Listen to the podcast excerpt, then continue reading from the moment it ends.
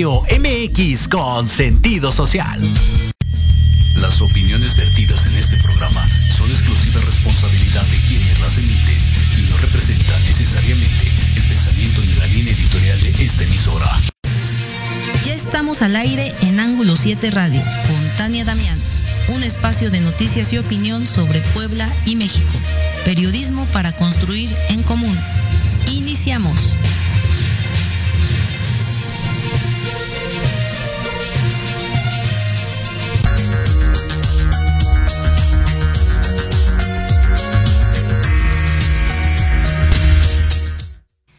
Hola, buenas noches. Amigos, amigas de Ángulo 7 Radio, esta es la sexta emisión y les damos la más cordial bienvenida. Nos encontramos en la cabina de Proyecto Radio MX. Eh, está Lupita conmigo en los controles. Muchas gracias Lupita. Y pues esta, en esta ocasión hablaremos sobre em, eh, el tema de la tecnología con el maestro Gustavo Mendoza. Él es un profesor investigador de la Universidad, de la Benemérita Universidad eh, Autónoma,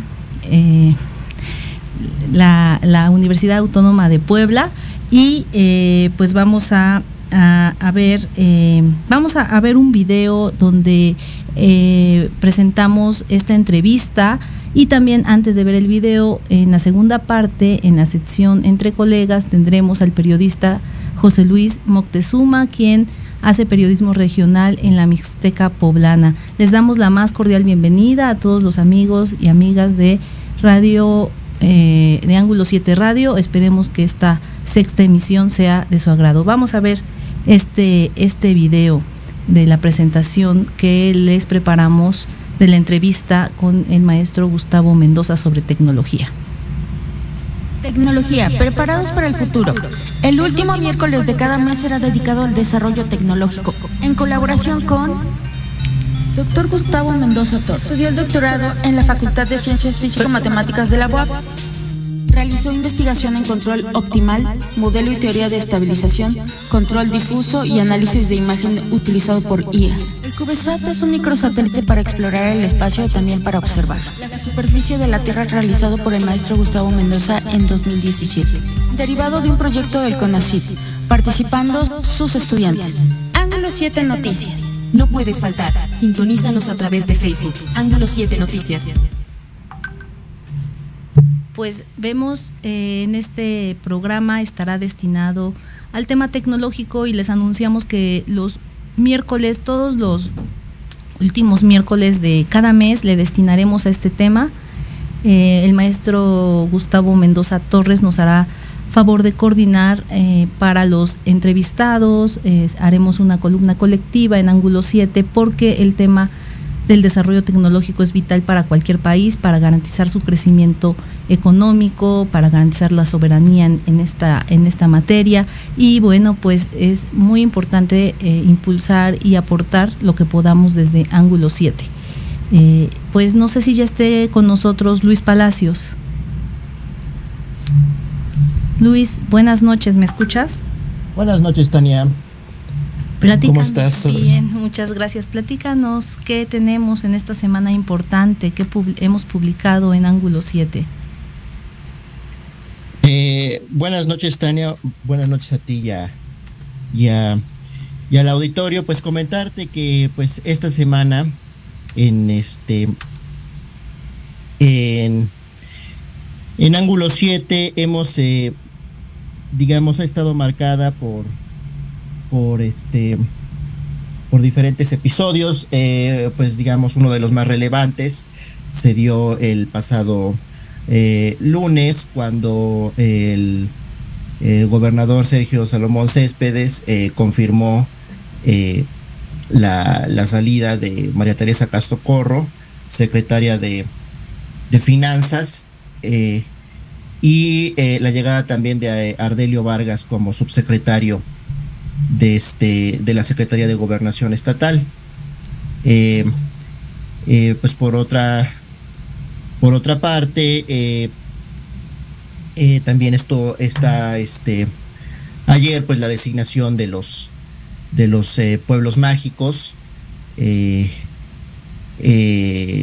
ya se dio a conocer que la sectura aceptó darle el nombramiento, o más bien le otorgó el nombramiento tanto a Teciutlán como, como a Huejotzingo. Y eh, bueno, también tenemos pues ya hay definiciones por parte de la Alianza Va por México, esta alianza PRI-PAN-PRD, al menos a nivel nacional, para definir a, eh, a su virtual candidato en un proceso que pues tiene bastantes similitudes con, con el de Morena, también tiene grandes diferencias, pero resaltan las similitudes, sobre todo porque, bueno, la oposición siempre criticó que Morena se adelantara los tiempos eh, fijados en la ley electoral, que dicho sea de paso, pues fue una ley, eh, digamos, es la ley de 2012, ¿no? Acordada por precisamente los partidos que en ese tiempo eran gobernantes, hoy son oposición. Y bueno, pues también eh, eh, tenemos, bueno, ya ha estado avanzando bastante por, por su parte Morena, ¿no? En sus, en sus, este, en, su proceso interno. Y también, pues, este, hoy, hoy se da la noticia de que eh, el, el presidente López Obrador, pues, señaló que el aeropuerto de Puebla, el aeropuerto Hermano Cerdán, va, va, a pasar también a manos de la, de la Sedena, ¿no? La, la operatividad y pues en, digamos, eh, está este plan de hacerlo un polo logístico, principalmente de carga en, en la región. Pues e, esas son las, las noticias que han marcado la semana, eh, Tania. Luis, este, en este sentido, a ver, de los cambios, vamos a, remontar. ¿Cuántos cambios ha hecho el gobernador Sergio Salomón Céspedes? ¿Tienes el, conteo? Bueno, ahí este, eh, van, seis, van seis cambios. El primero, como recordarás, fue pues inmediatamente eh, eh, por la madrugada, esa madrugada del 15 de, diciembre, estaba rindiendo protesta Sergio Salomón como gobernador sustituto, tras la muerte de Miguel Barbosa y unas horas más, unas horas más tarde pues renunciaba Ana Lucía Gil Mayoral y entraba al relevo este eh, Julio Huerta. Eh, de hecho, pues se han dado los cambios concentrados en, en, este, en, en tres meses digamos, en, digamos, a lo largo de seis meses, pero muy, muy, muy, muy concentrados. Muy concentrados. Después fue Verónica Vélez, ¿no? Eh, la coordinadora de comunicación y agenda digital. Sí, eh, sí, justamente ella, ella, en febrero. Y quedó Alejandro Suárez. Alejandro Félix, Alejandro Suárez. En marzo, pues también sucedieron este, dos, dos, dos, este, bueno, tres importantes, ¿no? El más importante, pues, fue la llegada de, de este, bueno, de, digamos, en, Omar Álvarez Arronte a la comunicación, a la Secretaría de Movilidad, en lugar de Elsa Bracamonte. De Elsa Bracamonte, sí, sí, sí. Y también pues fue muy importante eh, la llegada de Isabel Merlo Talavera, ¿no? A, a, la SEP eh, para pues eh, digamos ya ocupar el lugar que había dejado desde noviembre mm, más bien desde octubre, perdón, Melitón Lozano, ¿no? Eh, que, renunció a la Secretaría de, Educación todavía este un encargado de despacho, me parece, todo ese tiempo. y eh, llegó Isabel Merlo. Y bueno, eh, Omar Álvarez, pues fue un funcionario de varias administraciones, estuvo con Doher, me, me, parece, bueno, con Moreno Valle, y bueno, pues es un funcionario que tiene experiencia, esperemos que concrete lo de la modernización del transporte público que hace mucha falta en Puebla. Y también este está en los últimos cambios que ya mencionaste, es el de la eh, secretaria, la que era secretaria de, de Finanzas, Castro Corro, María Teresa Castro Corro, por el tema de Hacendo, y quedó eh, Josefina Morales, también una funcionaria, bueno, una eh, persona que tiene muchos años eh, de, en la administración pública, trabajó con gobiernos priistas y luego también entró Ardelio Vargas como subsecretario, ¿es así?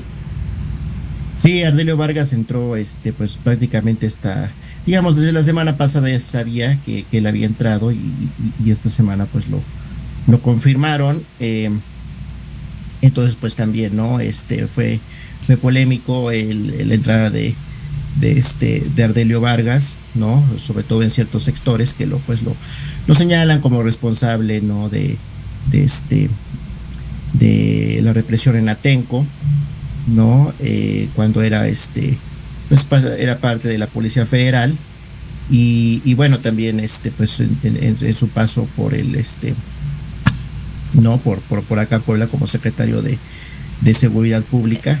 Sí, Entonces, esas este, son, digamos, las críticas que se hacen. Eh, eh, se señala también que, pues, es un funcionario con experiencia. Pues vamos a ver si, si hace un buen papel. Vamos a esperar si, si de, de, de, como dices, de bote pronto hubo varias críticas. pues está empezando.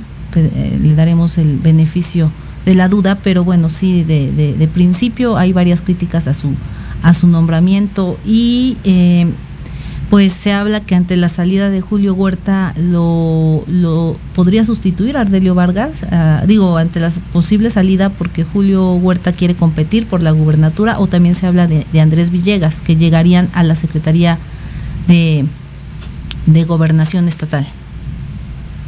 Así es, Tania, hay que esperar este también lo que defina Morena en su convocatoria este estatal para, para su coordinador estatal, ¿no? de los comités de defensa. Entonces, este, pues no hay que esperar mucho, ya será ahí por este, digamos, solo prácticamente dos meses. Este, en septiembre ya, ya va a haber definiciones muy importantes. ¿Y cómo ves el tema de los nuevos nombramientos de pueblos mágicos? ¿Cuántos se nombraron y, y, qué, qué se espera de ello? Bueno, como te comentaba, fueron, este, recibieron el, nombramiento de Ciutlán y, y, Huejotzingo, ¿no? Con ellos pues suman, suman 12, Puebla tiene 12 pueblos mágicos. Y, bueno, pues eh, digamos, eh, hay mucha expectativa, ¿no? Ya este, hay expectativa de, de crecimiento, de crecimiento en el sector hotelero, que, que, está parado. Aquí en Ángulo 7 hemos dado cuenta de que pues, los hoteleros no, no, no tenían previsto construir ningún nuevo complejo en el estado eh, 2023, ¿no? Precisamente porque no ha llegado esa recuperación post pandemia, post COVID. Entonces eh, hay mucha expectativa por el nombramiento, también hay expectativa de desarrollo social, de desarrollo de pequeños negocios en esos dos municipios y pues de que mejoren en general las condiciones de, vida. Los Pero, pues, municipios tendrán que eh, pues eh, invertir y hacer un, programas. Así es, así es. Y también recordar que ya la, evaluación de Sectur, pues, eh, el Sectur ahora aplica una estrategia nacional de pueblos mágicos y esa estrategia pues eh, implica ya una, una, evaluación anual, como este, antes no se hacía, eh, digamos la, evaluación anual, ahora este, es, es, cada año y pues también, ¿no? Por, porque se, ha señalado que pues digamos en este programa que ya es un programa de bastantes años, eh, inició en 2001, no, entonces pues ya, ya, ya cumplió 22 años. Eh, eh, pues realmente no hubo por parte de gobiernos pasados un seguimiento a, a, que hubiera realmente un impacto social positivo en los, en, los municipios, ya sobre todo a que se evitaran prácticas de turismo no sustentable, no prácticas este, depredadoras, prácticas con el medio ambiente, depredadoras con el medio ambiente y prácticas que pues, pusieran en riesgo el, el, patrimonio histórico de los pueblos, ¿no? Ahora este, se le da mucho énfasis a eso, entonces es un reto también. Y otro gran reto, aunque no es explícito, pero pues se entiende que, que, que, lo atraviesa todo, pues es el reto de la seguridad, ¿verdad? Eh, eh, no, no, no, no, se puede atraer turismo ni, ni, ni, generar atractivos turísticos si no se tiene seguridad en, en los municipios y realmente pues es un reto para todos los municipios, tanto para los nuevos, incluso para los más lo, lo, los más viejos. garantizar la seguridad de los visitantes. Así es, ¿no? Así es, Tania. Pues, eh, Luis, te agradezco muchísimo este resumen y de, la información más relevante y pues hasta el próximo miércoles. Nos vamos a corte comercial. Gracias, Luis. Eh, hasta luego, Tania. Nos vemos el próximo miércoles. Eh, saludos a ti y al, al auditorio y pues no, no olviden seguirnos en nuestras redes sociales y en www.angulo7.com.mx. Buenas noches. Gracias.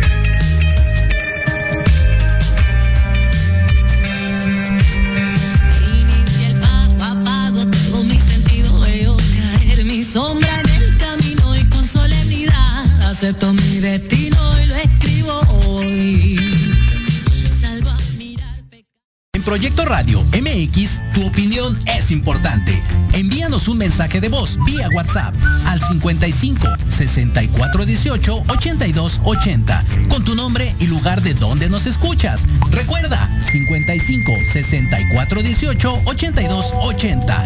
Ahora te toca hablar a ti. Sigo cruzando ríos, andando selvas, amando el sol.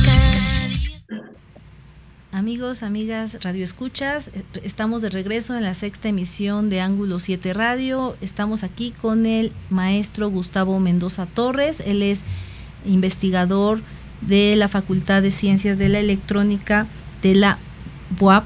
Eh, maestro Gustavo, eh, ¿me escucha? Sí, Tania, sí, te escucho muy bien. Buenas noches. Pues antes de iniciar voy a leer una breve sinopsis de, del maestro Gustavo. Él estudió el doctorado en la Facultad de Ciencias Físico-Matemáticas de la UAP y bueno, pues se desempeña como docente, como investigador de esta misma facultad y coordina las materias de métodos matemáticos e bueno, inteligencia artificial y aplicaciones de control difuso. Ha colaborado con, en un proyecto con la Agencia Espacial China, también lleva a cabo proyectos con los jóvenes donde compiten, van al extranjero para competir con prototipos de robots, minisumos, eh, reto laberinto, drones. Y pues maestro Gustavo, preguntarle sobre qué es la tecnología, cómo definiría esta palabra. Mm, gracias Tania, buenas noches a todos y gracias por invitarme una vez, una vez más. Y bueno, la, la palabra tecnología es una composición de dos vocablos griegos. El primero, la primera parte tiene, quiere decir tecne, viene de la palabra tecne, griego, que significa este, arte o técnica. Y la segunda parte, que es logia, que tiene que ver o está asociado a las habilidades, virtudes, capacidades o de destrezas este, para llevar a cabo tareas. Entonces, eh, con, esa, con esa composición, bueno, se, se ha ido o ha ido evolucionando la palabra tecnología. Eh, quizás en esos años, pues ni siquiera se consideraba la palabra tecnología o se hablaba de la, de la composición eh, de la tecnología, ¿no? Como tal. Sin embargo, pues hay muchos este, aspectos y muchos, muchas, eh, muchos elementos históricos que se toman y se pueden considerar como tales, como este, parte de la tecnología eh, de, que nos ha permitido pues avanzar como civilización. ¿Cuál ha sido pues esta importancia de la tecnología? Y cómo ha influido en el desarrollo de, la humanidad? Eh, pues es, es, muy importante y es trascendente, ¿no? Eh, fíjate que cuando eh, hablamos de las civilizaciones, de las grandes civilizaciones, hablamos de los sumerios. Y cuando estudiamos en, la, en la, el bachiller, eh, las materias de matemáticas, las materias de matemáticas nos hablan del teorema de Pitágoras. Pues resulta que en, un, en un, descubrimiento, más o menos en el año 1850 y tantos, eh, encontraron una tablilla que es la que se ve en la, en la imagen, que se llama Plinton, bueno, le llamaron Plinton 322. En esta tablilla hay cantidades claro que escritas eh, con, el, con la numeración sumeria, que, recordemos, o bueno, les, les hago conocer, que era sexagesimal y decimal, era una combinación de ambas. Entonces, la, las columnas, ¿sí? Las columnas, en las columnas hay valores que representan eh, del lado con las horizontales, son valores que corresponden a, las variables del teorema de Pitágoras, los catetos y la hipotenusa. Entonces, quizás, este, le repito, ¿no? Recordamos de la preparatoria. Y aquí, muestro un ejemplito, un ejemplo numérico de qué es lo que ocurre con cada una de las columnas, en cada una de las columnas. Eh, y en la tercera diapositiva ya se ven de manera más clara, muy, muy clara, los valores, ¿sí? que serían de A, B, de A, B C, que serían los catetos y la hipotenusa. Esta, este teorema de Pitágoras, eh, más o menos Pitágoras nació entre o vivió entre el año 300 y 400 antes de Cristo. Pues esta tablilla tiene 1800 años de antigüedad. ¿Qué significa? Que ya mucho antes, muchísimos años antes, eh, civilizaciones eh, ya tenían unas técnicas o unas formas para encontrar la relación entre los ángulos de un triángulo rectángulo. ¿sí? Eh, hoy en día y durante todo el desarrollo científico tecnológico, el teorema de Pitágoras es una parte fundamental en el desarrollo de la, de la mecánica este, de Newton. Entonces, eh, por eso es por lo que se llama civilización, ¿no? la civilización sumeria, porque ellos aprovecharon, desarrollaron un conocimiento matemático muy profundo, ¿sí? y que bueno, este es un ejemplo de que del por qué son una civilización, ¿no? o pasan a la historia como una civilización. Eh, y bueno, nosotros sabemos que eh, la, la civilización sumeria fue la primera que implementó la rueda y que le dio el uso, ¿no? El uso en la alfarería, el uso para este, transportar, ¿no? De una manera más práctica, eh, pues la mercancía, incluso a las personas, ¿no? Otro, otra aportación de los sumerios, pues es que dividieron precisamente la circunferencia en 360, porque era parte de su numeración, ¿no? no, no hay una información exacta si nos, que nos diga si gracias a la rueda fue que, este, que generaron o los dividieron en 360 grados o primero consideraron su numeración de 360 grados y luego la aplicaron a la división de la, de la circunferencia, no, no, se sabe, ¿no? Pues sería muy difícil porque estamos hablando de 1800, al menos de la, de la antigüedad de esta tablilla, 1800 años antes de Cristo. Entonces estamos hablando de casi 4000 años. Entonces, esa es una de las aportaciones de las, de las civilizaciones antiguas al desarrollo tecnológico. Hasta hoy en día lo utilizamos y forman parte de nuestra vida cotidiana. Otro hecho histórico que, que es muy importante y que de repente pues no los conocemos o no los entendemos como parte de la tecnología es la invasión en, el, en la costa del Mediterráneo de lo que hoy es este, Turquía, este, Líbano, Palestina eh, y Egipto, en esa costa, llegaron a invadir unos a, en barcos, ¿sí? Eh, gente que pues no se conoce de forma precisa de dónde venían y que les llamaron los pueblos del mar. Llegaron a invadir. Eh, muchos, muchos historiadores no lo comentan así como una invasión, sino como una migración y la cual, bueno, ellos tenían la necesidad por algunas cuestiones ambientales que habían perdido este, las condiciones eh, prevalecientes para que vivieran en la zona que ellos habitaban. Entonces buscaron un lugar donde pues donde tener mejor, mejores condiciones y pues se toparon con que ya, ya había civilizaciones, ¿no? Sí, precisamente los sumerios, los hititas, sí, todo lo que es la Mesopotamia, eh, los egipcios, y entonces empezaron a pues a invadir, a tomar zonas, ¿no? ¿Para qué? Pues para subsistir. Y todo este esta información, eh, todas estas matemáticas básicas, ¿por qué? ¿Cómo se aplican a la tecnología? Eh, mira, el, teorema de Pitágoras eh, nos, da, nos da información y nos sirve cuando nosotros lo utilizamos, digamos, en los vectores. ¿Qué es un vector? Bueno, un vector es un elemento una información que yo, que yo obtengo de alguna cantidad este, física. Por ejemplo, la velocidad, la aceleración de un elemento o de un mecanismo o de una partícula. ¿sí? Entonces el teorema de Pitágoras ¿sí? nos permite obtener información ¿sí? y, des- y descomponer un vector ¿sí?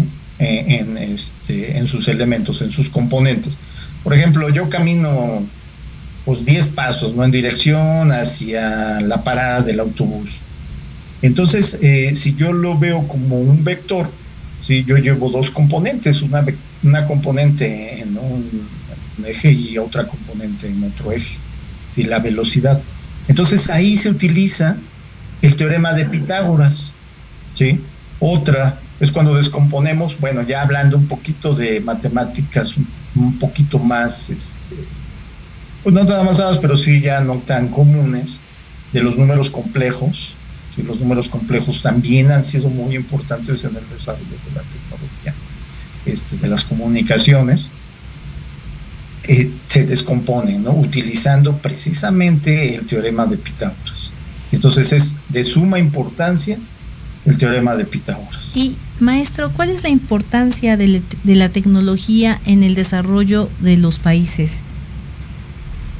Pues es muy importante, Tania, muy, muy importante, porque primero genera soberanía, ¿sí? Cuando un país depende tecnológicamente o es dependiente tecnológicamente eh, en menor grado de otros, eh, se, se genera soberanía, ¿sí? Eh, miren, en el pasando, digamos, haciendo un paréntesis de tu pregunta en el video, se muestra un autómata. Este es un autómata construido por un relojero suizo que se llama, bueno, quizás lo pronuncie yo mal, pero se llama eh, Jacques Tross, Tross. Este, él era, él, es, él era un relojero. Y entonces, basándose, utilizando engranajes, cadenas y esos elementos, construyó un autómata que escribía escribe, escribe letras. Construyó más autómatas, ¿no? Pero este es de, digamos, de los más este, importantes. Construyó otro autómata que hace dibujos, otro, otro autómata que es una, bueno, una, aparenta una mujer, o, se trata de ser una mujer que toca el piano. Bueno, en ese tiempo era otro tipo de instrumentos, eh, de teclas, eh, y son, son, este, son autómatas, ¿no? Son autómatas que no llevaban nada de electrónica, era pura mecánica.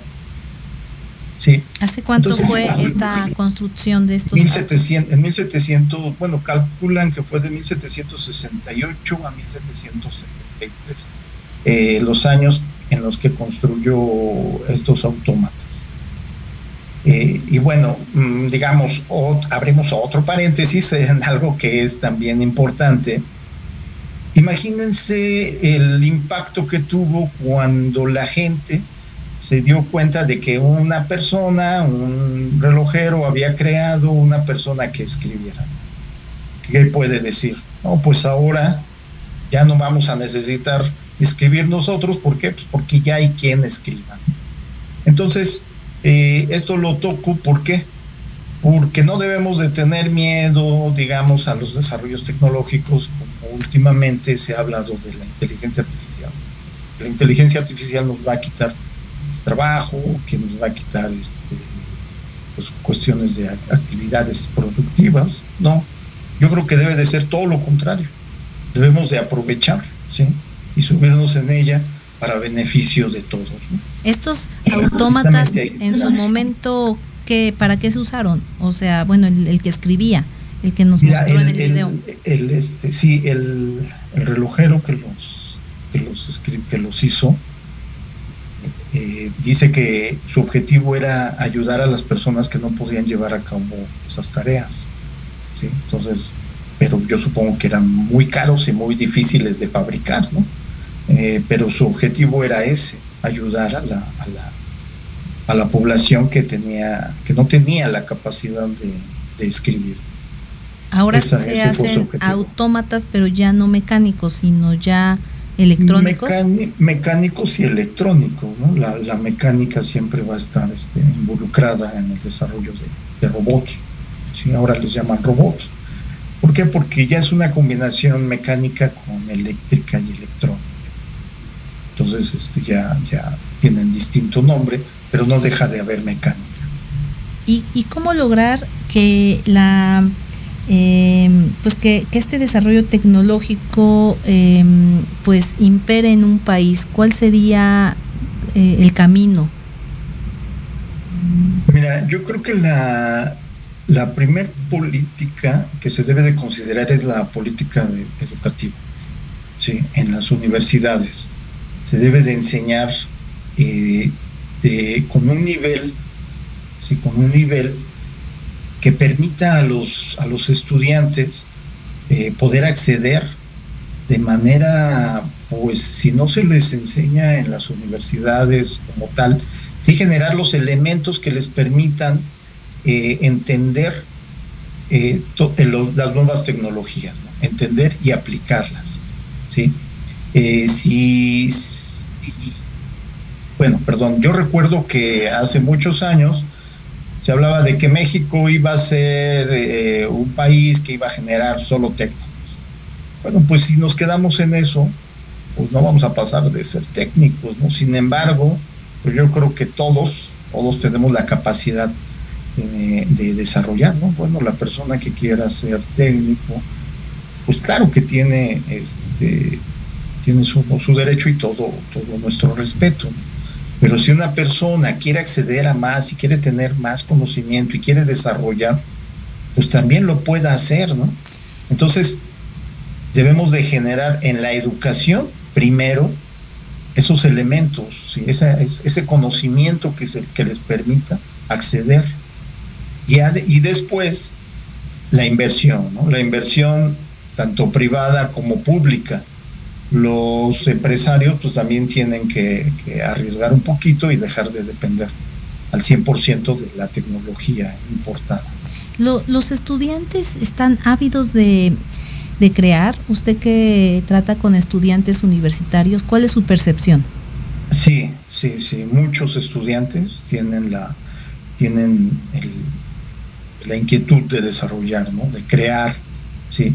pero pues de repente los absorbe la dinámica pues, del trabajo, las necesidades, ¿no? de que bueno, ya termine, pues ya en mi casa me dicen que pues ahora ya empiece a aportar, ¿no? entonces pues salen a trabajar. Y hay muchos, muchos muchachos que pues ven la forma, ven la oportunidad en las maestrías, en los doctorados para seguir aprendiendo. ¿sí? y lo hacen y, se desarrollan eh, en, el, en, la investigación.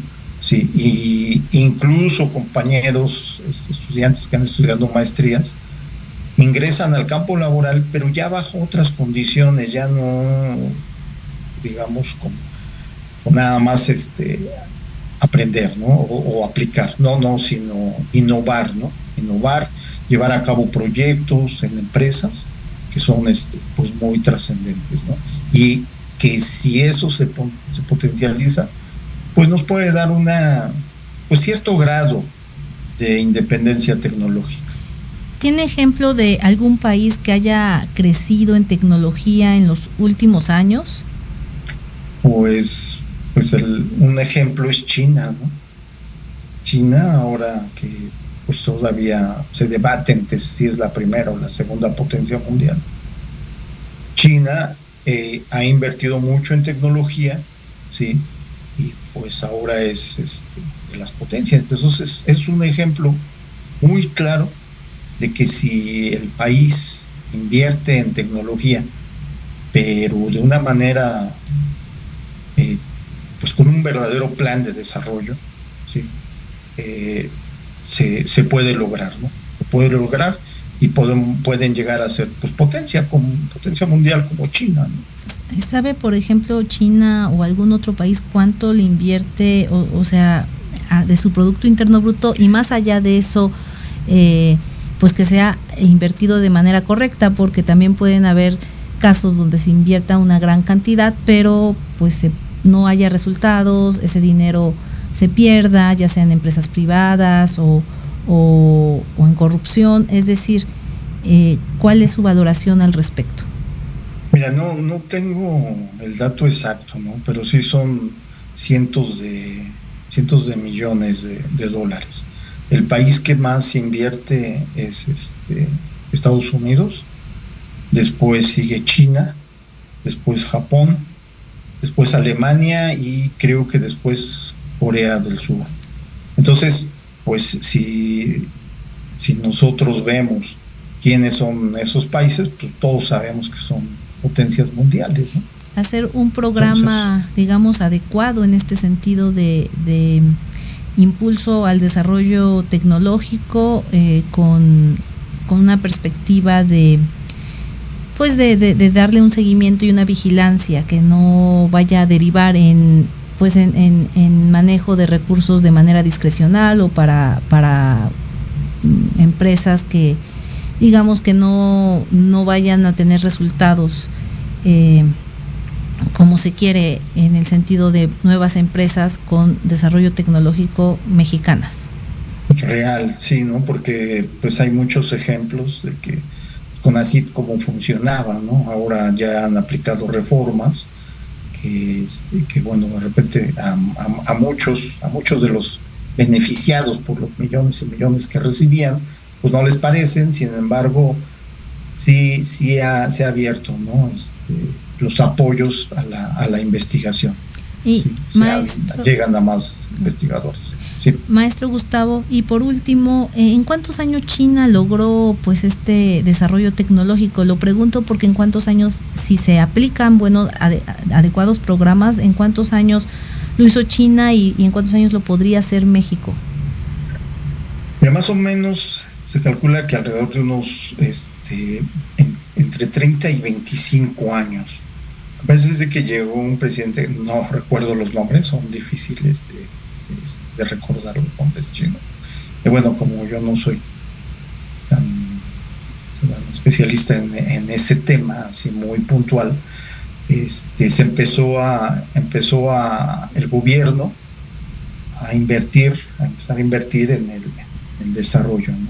Y bueno, eso lo vemos en su crecimiento, en su crecimiento por el PIB, por el presupuesto interno bruto, el porcentaje de su crecimiento. Entonces, ahí es donde se da uno cuenta que hay un crecimiento. Y dice uno, bueno, ¿por, qué de ese crecimiento?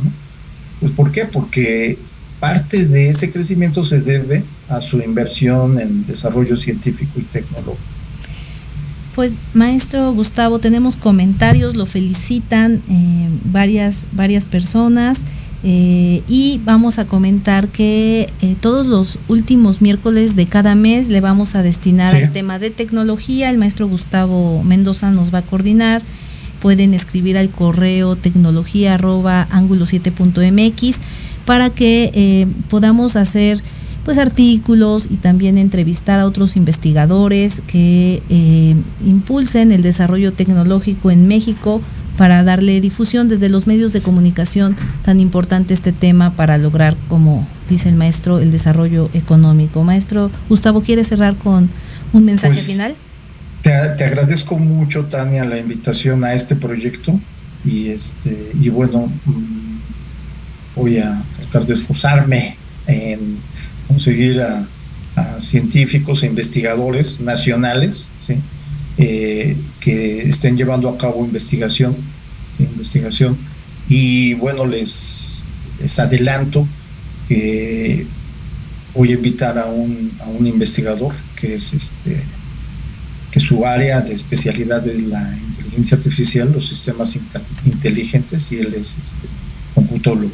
¿sí? Estoy por invitarlo la idea es que, él venga y tener una plática con él este, para que bueno todos todos nuestros este, televidentes o escuchas este, tengan una visión más amplia, se les vaya este, esclareciendo ¿no? lo que es la inteligencia artificial y que se rompan mitos, ¿no? falsos mitos, ¿no? y, llega, y aterrizar, llegar a una realidad.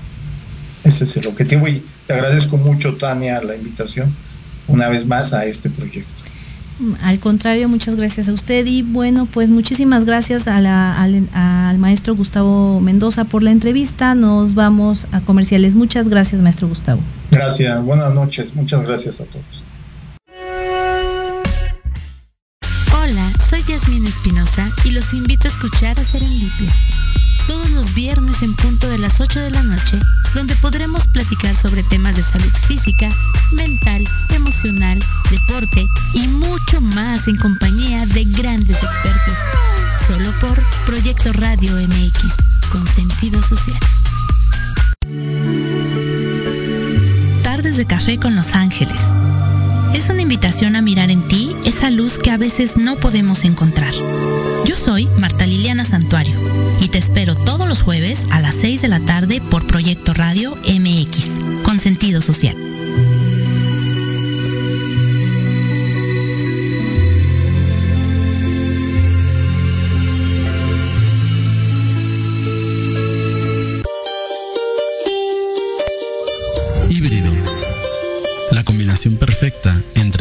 Material y el espiritual. Con los mejores expertos en psicología, medicina, belleza, asesoría legal, métodos espirituales y holísticos y algo más. Conducido por Israel García. Todos los jueves de 9 a 10 de la noche por Proyecto Radio MX con sentido social.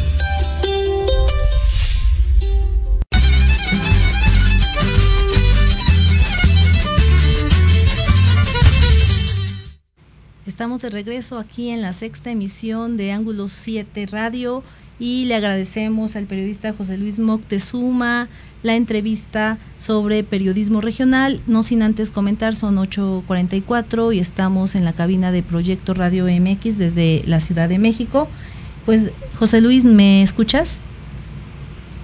Sí, sí, te escucho. ¿Tú me escuchas también? Sí, perfectamente. Pues vamos a decir que José Luis Moctezuma tiene más de 20 años de experiencia en este bonito oficio. Eh, él es egresado de la Universidad Interamericana y tiene un, un programa de radio todos los sábados, eh, Noticias con Moctezuma, así como su página de internet por la mexicana 91.1. Pues José Luis, quisiera preguntarte en primer lugar, ¿cómo ves al periodismo eh, regional, los retos, eh, pues ya tienes muchos años en este oficio, con este proyecto de la radio más de cuatro años y con tu página de noticias más de dos años. ¿Cuál es tu opinión de este del periodismo regional? ¿Qué tal, Tania? Muchas gracias por la oportunidad, Tana Damián.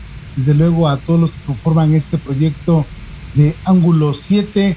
Pues interesante porque hacemos lo que deseamos eh, pues siempre realizar, ¿no? Es la, es la profesión que elegimos, es la vocación, es lo que nos mueve desde muy temprano a estar muy pendiente de la información, de las noticias y desde luego tener esta capacidad, esta sensibilidad también de poderla proyectar a radioescuchas, hoy a través de redes sociales como lo hacemos en este momento, a través de las diferentes plataformas, a través de, de las eh, ondas radiofónicas, en fin, de alguna manera pues hacerlo para que todos podamos estar bien enterados y bien informados de lo que ocurre no solo en nuestro estado, el Internet afortunadamente nos ha hecho tener una visión muy global de la información, pero desde luego también pues tratamos de llegar a todos los sectores. Por ejemplo, este programa radiofónico que mencionaba Tania, pues se realiza en Izúcar de Matamoros los sábados de 8 a 10 de la mañana a través de la mexicana y la frecuencia 91.1 de FM que forma parte de lo que es Radiorama Morelos. Y es que ahí estamos muy eh, pendientes del acontecer, tratamos de vincular lo que pasa en la capital poblana, lo que pasa en el país y desde luego también proyectarlo a las diferentes regiones del estado. Entonces es un proyecto en el cual pues lo iniciamos hace con un proyecto anterior que logré fundar con mucho éxito llamado Las Zafra Noticias, ya más de 12 años, digamos que pioneros en el tema de las redes sociales y así es como ha ido creciendo este proyecto. Pues luego se alimenta de los lectores, se alimenta de la gente que está del otro lado de esta pantalla y a través de sus mensajes brinda la confianza y principalmente también nos gusta también ejercer el periodismo, el periodismo social.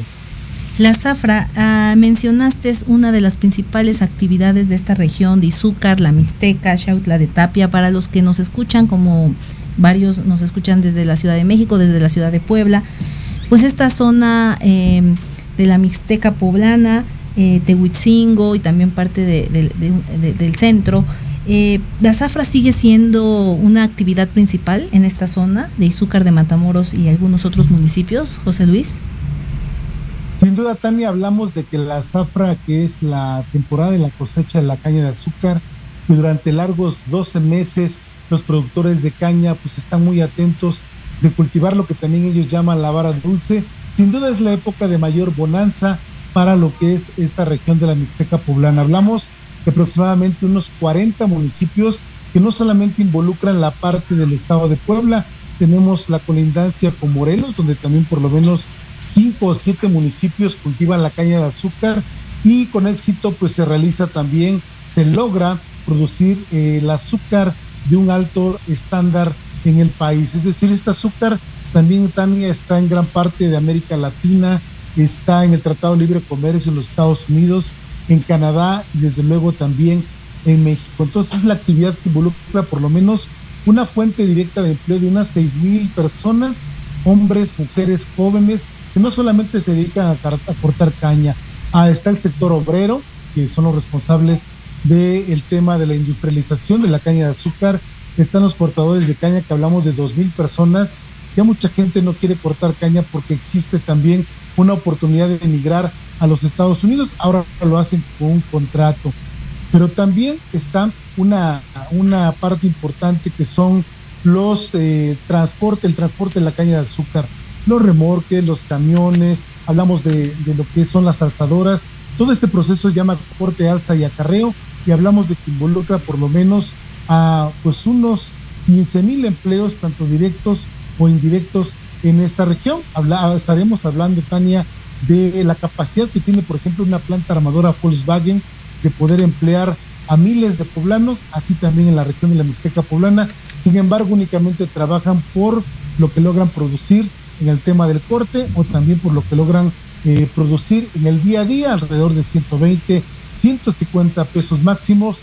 Y con estas temperaturas, pues eh, son de verdad eh, labores de mucho, mucho trabajo, de mucha atención, de enfermedades, no gozan de seguridad social, sin embargo es la actividad económica más importante que se realiza por lo menos desde el mes de diciembre hasta el siguiente mayo también. Hablaste de periodismo social, ¿cómo hacer periodismo social desde páginas eh, eh, de noticias de municipios? Muy interesante, Tania. Fíjate que lo hemos estado vinculando principalmente con temas como la seguridad o la eh, seguridad, ¿no? Como lo quiera llamar la autoridad o como lo quiera llamar el ciudadano.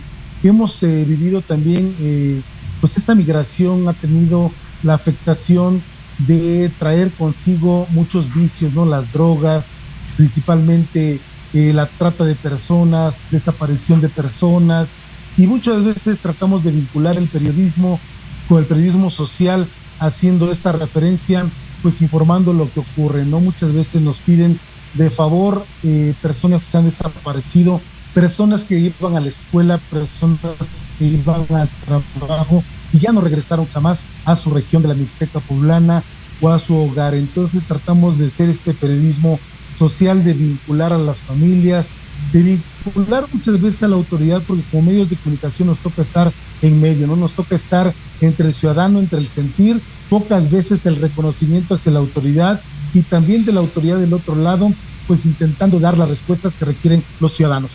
Hablaste hace ratito 40 municipios de esta región. ¿Tú cómo has visto los, los, los, los alcaldes, las alcaldesas? No sé cómo esté.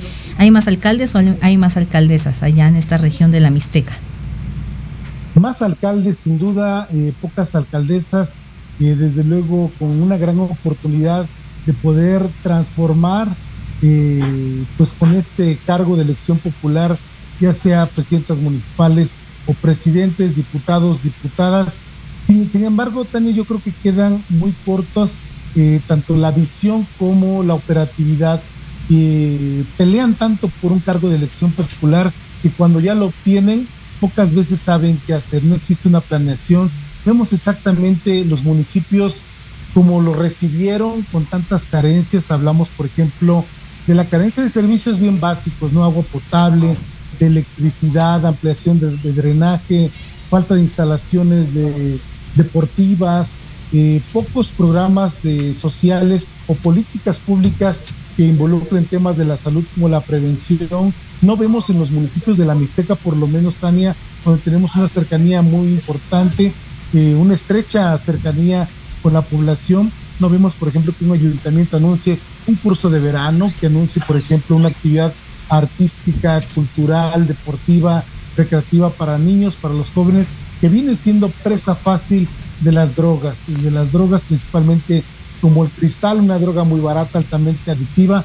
Sin embargo, creo que los presidentes municipales, eh, pues prácticamente en, en octubre están cumpliendo dos años, pero con más compromisos, con más deudas hacia la población que lo que realmente han logrado. Hablabas de, estas, de este tema de las drogas en la Mixteca. ¿Ha aumentado el consumo de drogas en esta región? Sí, Tania, sin duda hemos platicado, por ejemplo, con eh, representantes de migrantes, con diversas eh, agrupaciones que se, se, dedican a rescatar a los jóvenes, jovencitos que han probado las drogas a los 8, a los 10 años en municipios como Chautla, Tapia y Zúcar de Matamoros, que lo dicen personas que se dedican a rehabilitarlos, ¿no? Entonces, la migración desafortunadamente trae, trae consigo ese cáncer que es eh, la drogadicción. Eh, la droga, pues, eh, que más se consume en este momento, pues viene siendo la marihuana, pero también el cristal muy barata, de fácil alcance, es el papel de la autoridad, pero también cuál es el papel de los padres de familia. ¿Consideras, José Luis, la última pregunta más lo que quieras agregar, entonces que los eh, las autoridades municipales, digamos en un balance general, eh, son mejores que en los últimos años o son peores, eh, digamos tomando en cuenta este este periodismo social, tomando en cuenta ese compromiso que tendrían que tener hacia la ciudadanía. ¿Cuál sería tu balance, pues general?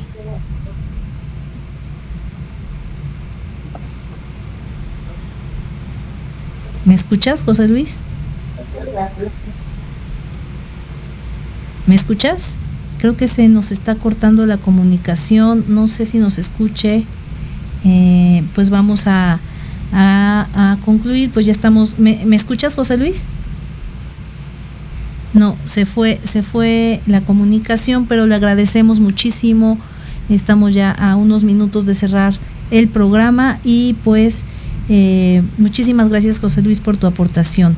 Eh, quisiéramos eh, concluir este programa con una, una, un video y cerramos al final. Ángulo 7 Noticias es un medio de comunicación informativo de Puebla y México. Nos esforzamos día con día por brindarles la mejor información de actualidad y tendencia de la ciudad y del país. Queremos estar aún más cerca de ustedes y ofrecerles una experiencia de navegación en nuestras redes sociales digitales. Además, tendrás la oportunidad de participar en nuestras comunidades, compartiendo con nosotros tu opinión, que para nosotros es sumamente importante. No se pierdan las novedades que tenemos para usted e infórmate al instante de todo lo que sucede en Puebla y México. Sintonízanos, Ángulo 7 Noticias. Síguenos en todas nuestras redes sociales, Facebook, Twitter, Instagram, web, TikTok, YouTube, Ángulo 7 Noticias. Pues regresamos solo para despedirnos y agradecerles a los dos entrevistados que tuvimos eh, la oportunidad de platicar con ellos. Recuerden visitar nuestro sitio web www.angulo7.com.mx, así como nuestras redes sociales, Facebook, Twitter, Instagram, TikTok y YouTube. Todo, en todas las redes nos encuentran con en la búsqueda ángulo 7. Pues sin nada más, pues les agradecemos muchísimo esta que nos acompañaron este miércoles 28 de junio y hasta el próximo miércoles. Hasta luego. Nos escuchamos el próximo miércoles con más noticias y opiniones sobre Puebla y México, de 8 a 9 de la noche en Ángulo 7 Radio. Síguenos en nuestras redes sociales. Twitter, arroba ángulo 7. Facebook, ángulo 7 noticias.